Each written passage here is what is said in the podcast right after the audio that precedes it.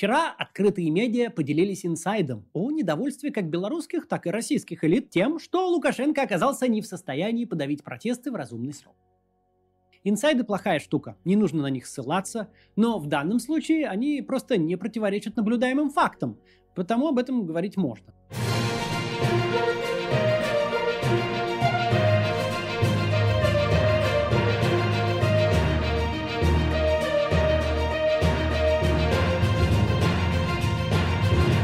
Текущая ситуация не может устраивать никого из тех, кто находится на стороне Лукашенко и в той или иной степени от него зависит. Пахнет маляр с кипидаром и краской, пахнет стекольчик оконной замазкой, а автократ должен пахнуть тишиной и контролем над ситуацией. У каждого своя работа. Вот у него такая – удерживать монополию на власть, информацию и общественную активность. Потому что дубинками размахивать все гораздо. Для этого Лукашенко не требуется – его функция взять ситуацию под контроль достаточно быстро, потому что чем дальше, тем больше издержек для всех, кто пытается его поддерживать. Ситуация не устраивает верхушку, на которую Лукашенко опирается внутри страны. Насилие на улицах – это нарушение священного статус-кво элит. Какая же это стабильность, когда страна становится изгоем, теряет свои транзитные преимущества, когда бал правят силовики, а не гражданский менеджмент? Когда забыты любые соображения, кроме сохранения власти, когда ты вот-вот в результате санкций потеряешь все, во что долгие годы выводил коррупционный доход.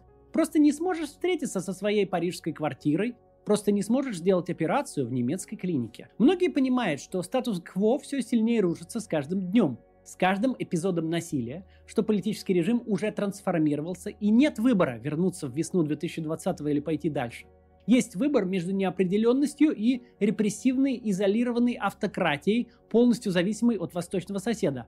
Плохой определенностью. Но и сторонников за пределами Беларуси это тоже не радует.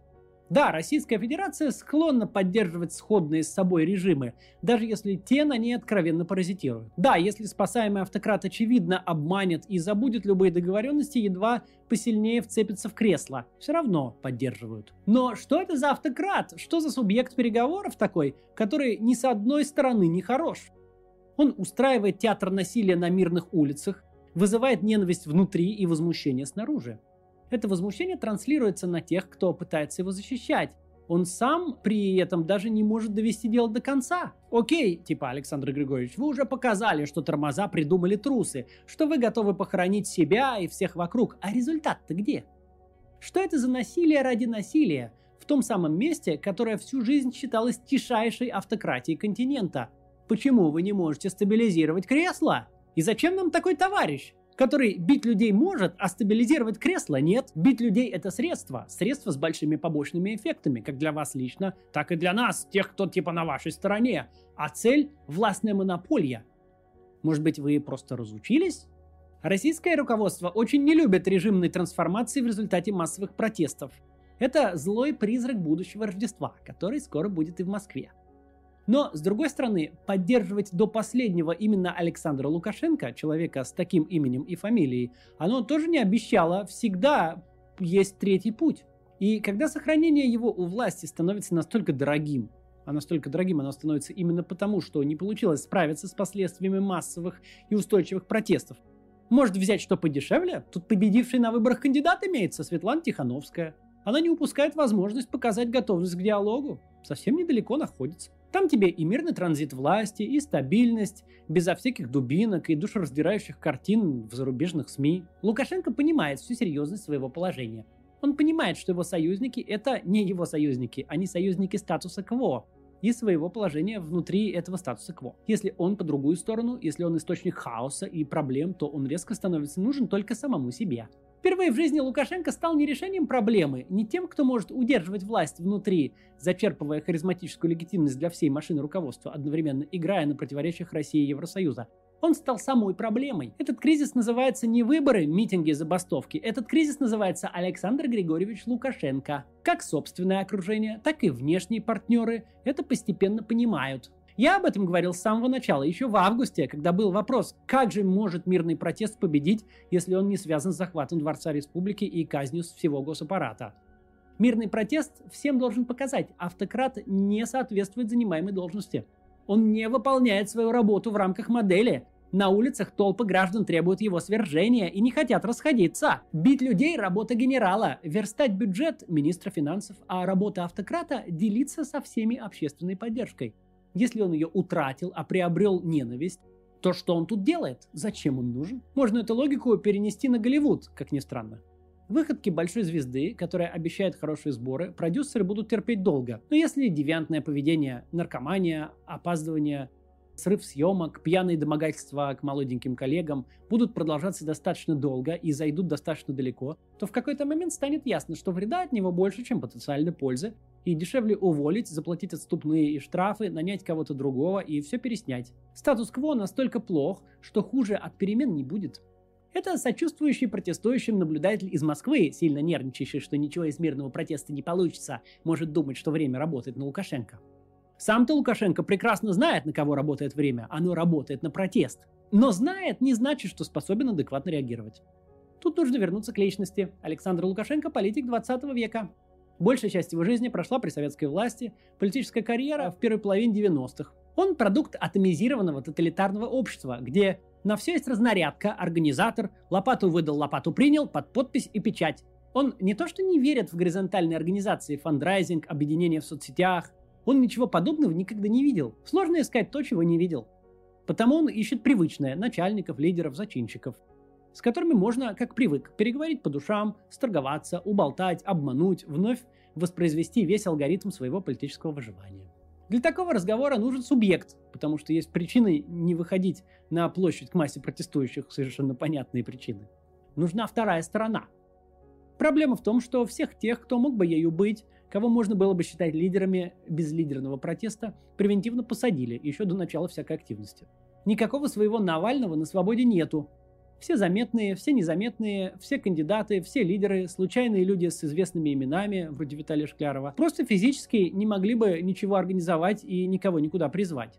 Они, изолированные от мира, сидели по камерам, некоторые вообще с июня. Мы даже не знаем, насколько те политзаключенные, которые встречались с Лукашенко, вообще в курсе происходящего, с учетом всей информационной блокады.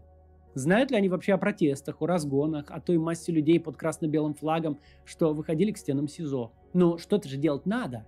Надо показывать во все стороны. Я все еще способный автократ, я не держусь только на дубинках. Я вам еще пригожусь. Я умею решать проблемы политическим путем. Я все еще могу соорудить хитрую политтехнологию, сменить дискурс, обмануть лидеров протеста. Видели ли лидеры этот протест? Детали. Расколоть их на умеренных и экстремистов э, посредством разговоров о конституционной реформе. Дубинки ОМОНа – это не все, что у меня есть, а следом новое воскресенье и новые дубинки ОМОНа. Картинка лучше не становится. Если в предыдущие стычки мы видели молодых людей, и пропаганда уже радостно стремилась расколоть общество и выдумать заржавшихся столичных сопляков, то сегодня дубинкам противостоят пенсионеры, люди старшего возраста. Электоральная опора режима в прошлом. Та самая половина общества, которая застала 1994 год и, возможно, голосовала за Лукашенко. Получающие прямые выплаты от государства и зависимые от него пенсионеры. То самое поколение, которое развал СССР застала на четвертом-пятом десятке, для кого все эти референсы, флаг, гимн, заводы и уборочные компании не пустой звук, для кого это молодость и стабильность. Вдруг они оказались по другую сторону и неожиданно храбро отбивают людей у ОМОНа. Посмотрите, как они побежали на другую сторону улицы, чтобы отбить медиков, которых собрались задерживать. И отбили,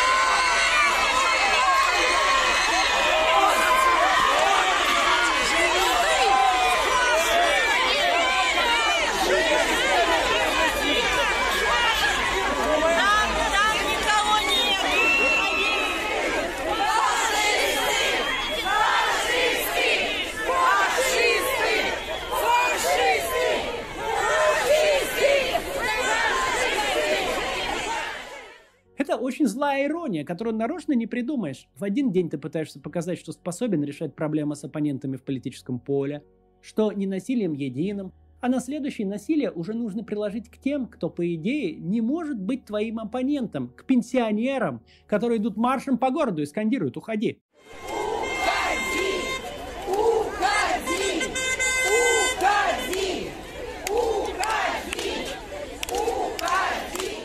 Протест пенсионеров – это нечто, чего не видели прошлые протесты. Это окончательный сигнал, как прежде уже точно не будет. Очень круто, что такая солидарность наблюдается в Беларуси. Будем дальше наблюдать за событиями там. Беларусы, не сдавайтесь, живи Беларусь. Сегодня вечером у нас еще один ролик про Маргарет Тэтчер, сегодня ее день рождения, и к дню рождения мы вот записали про нее э, видео.